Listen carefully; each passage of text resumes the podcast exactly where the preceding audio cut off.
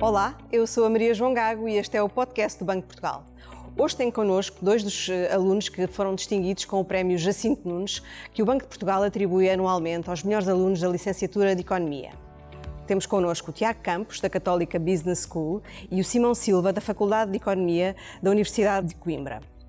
Connosco está também a Joana Garcia, economista do Banco de Portugal, da equipa de Estudos Económicos. Joana, passo-te a palavra para falarmos sobre os desafios da economia internacional. Obrigada, Maria João. Boa tarde, Simão. Boa tarde, Tiago. Eu tinha pensado falarmos um bocadinho sobre desglobalização, ou seja, sobre uma possível reversão no processo de globalização a que podemos estar a assistir nos últimos anos nas economias internacionais. E sugeria começarmos por falar sobre a guerra comercial entre os Estados Unidos e a China. Uma guerra de tarifas entre estes dois países, os Estados Unidos e a China, começou em 2018, na altura quando Donald Trump ainda era presidente dos Estados Unidos. E entretanto já se passaram vários anos, nós economistas temos acompanhado esta guerra, temos olhado para os dados, temos tentado perceber que efeitos é que teve. Por isso começava por te perguntar a ti, Tiago, o que é que tu achas que nós economistas aprendemos com esta guerra comercial entre os Estados Unidos e a China? Sim, hum, tal como nas guerras físicas, as guerras comerciais têm como objetivo enfraquecer o oponente e aumentar o nosso poder geopolítico. Agora, claro que para atingirmos este objetivo, hum, a população tem que passar por uma certa, nós economistas chamamos de perda de bem-estar. Hum, estas tarifas uh, reduzem a competição no mercado deste bem, aumentando o preço e reduzindo a quantidade disponível. isto aqui, claro que obviamente, uh, afetará uh, bastante os consumidores e também as empresas importadoras deste bem e, ao mesmo tempo, uh, beneficiará as empresas produtoras domésticas. Em termos líquidos, nós economistas, pelo menos a teoria diz-nos que o efeito será negativo.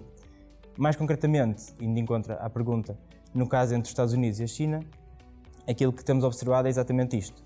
Ou seja, e olhando mais para os Estados Unidos, que é para quem, para o país para o qual temos mais, mais dados disponíveis, hum, em 2018, que foi o primeiro ano de, após a imposição das tarifas, estima-se que a população americana esteja a perder cerca de 8 mil milhões de dólares.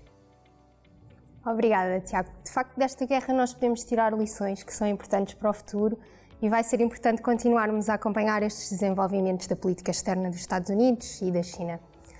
Passava agora um choque, o Brexit, também um choque muito importante de desintegração, que afetou a economia do Reino Unido em várias dimensões, incluindo no comércio internacional. E no comércio internacional entre o Reino Unido e a União Europeia, acabou por se chegar a um acordo que é um acordo de tarifas zero, ou seja, não existem quaisquer tarifas no comércio de bens entre o Reino Unido e a União Europeia, desde que os bens sejam produzidos nestes países. No entanto, surgiram muitas outras barreiras ao comércio, nomeadamente na área da regulamentação, e sabemos que as empresas têm passado por dificuldades uh, com estas barreiras. Por isso, agora, Simão, perguntava-te a ti o que é que tu achas que nós economistas aprendemos sobre a importância destas barreiras não tarifárias, ou seja, barreiras ao comércio que não são tarifas, mas que também afetam o comércio entre países, e que tipo de dificuldades é que as empresas têm enfrentado exatamente por causa destas barreiras? Boa tarde, é um prazer estar aqui respondendo à pergunta. O Acordo de Comércio e Cooperação União Europeia-Reino Unido vem impor barreiras não tarifárias que afetam significativamente o tecido empresarial britânico. O cumprimento das regras do IVA, os controles fronteiriços efetuados pela União Europeia, uma maior quantidade de documentação requerida, em suma, o aumento da burocracia tem contribuído para fortes dores de cabeça dos produtores britânicos. É também importante referir que são as pequenas e médias empresas aquelas que têm mais dificuldades, que sofrem mais com estas novas regras de exportação de bens e serviços, dado que possuem uma menor quantidade de recursos para fazer face à elevada estrutura de custos. Temos de ter em conta que o aumento da complexidade em realizar negócios com os britânicos tem dissuadido os clientes europeus, tendo contribuído para uma redução acentuada dos fluxos comerciais. Assim, mesmo não existindo tarifas, o comércio contraiu bastante e foram curadas várias relações comerciais.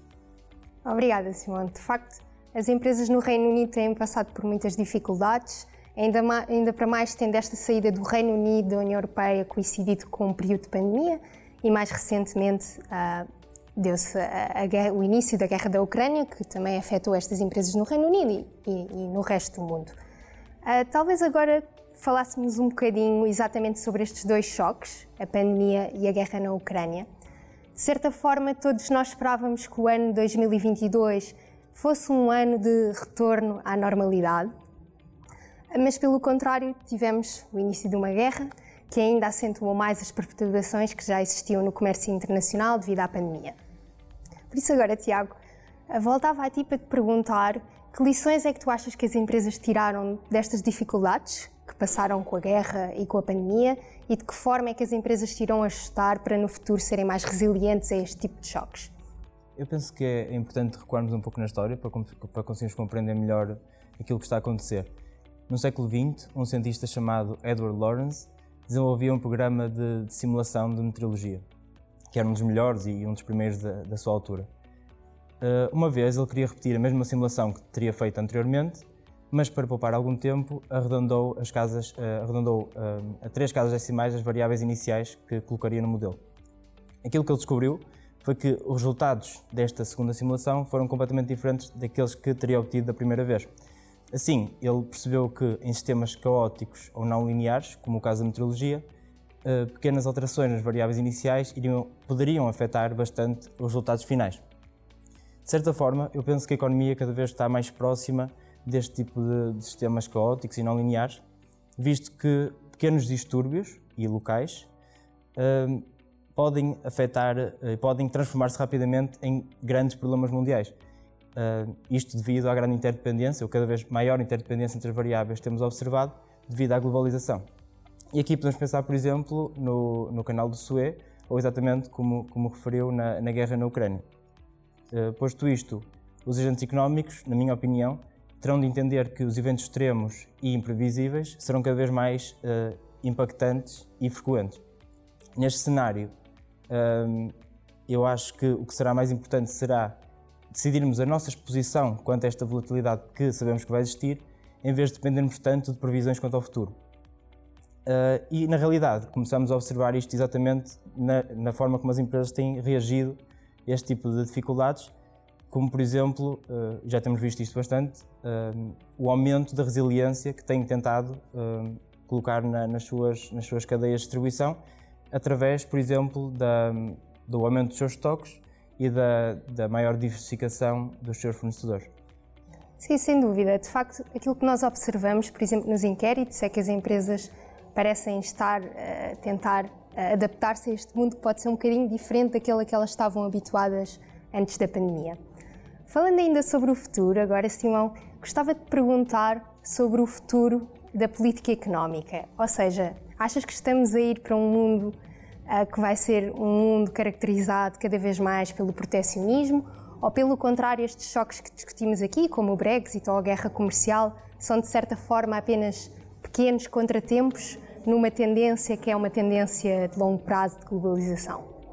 Sim, na minha opinião, nos anos que se avizinham, as políticas económicas poderão tomar uma direção mais proteccionista. A título de exemplo, temos os Estados Unidos, que em agosto do ano passado aprovaram uma, uma lei intitulada Inflation Reduction Act, que estabelece um programa de subsídios e benefícios fiscais tem como objetivo fomentar a transição energética, incentivando assim a aquisição de veículos elétricos. No entanto, estes benefícios fiscais apenas direcionam à compra de veículos fabricados nos Estados Unidos, deixando de lado aqueles que são fabricados na União Europeia. Em suma, em resumidas palavras, temos os americanos a comprar americano.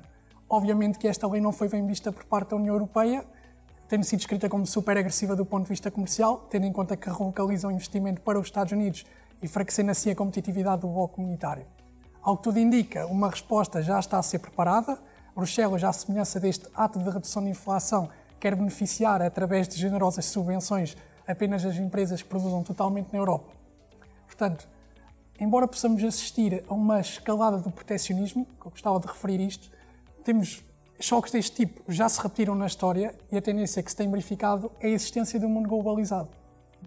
Sim, de facto é bastante interessante falar sobre a história, porque podemos sempre tirar da história elementos importantes que nos ajudem a antecipar, de facto, estas tendências de longo prazo das economias. Chegamos assim ao, ao final da nossa conversa. Muito obrigada aos dois. Foi muito interessante discutir com vocês estes temas tão atuais na economia internacional. Maria João, devolvo-te a palavra. Tiago, Simão, uh, Joana, muito obrigada pela, por esta conversa, por terem aceitado este convite. Uh, acho que foi muito interessante discutirmos aqui alguns dos desafios da economia internacional. Aos nossos ouvintes, deixo o convite para ouvirem uh, este podcast no site do Banco de Portugal, em bportugal.pt, e para nos acompanharem no Twitter, LinkedIn e Instagram.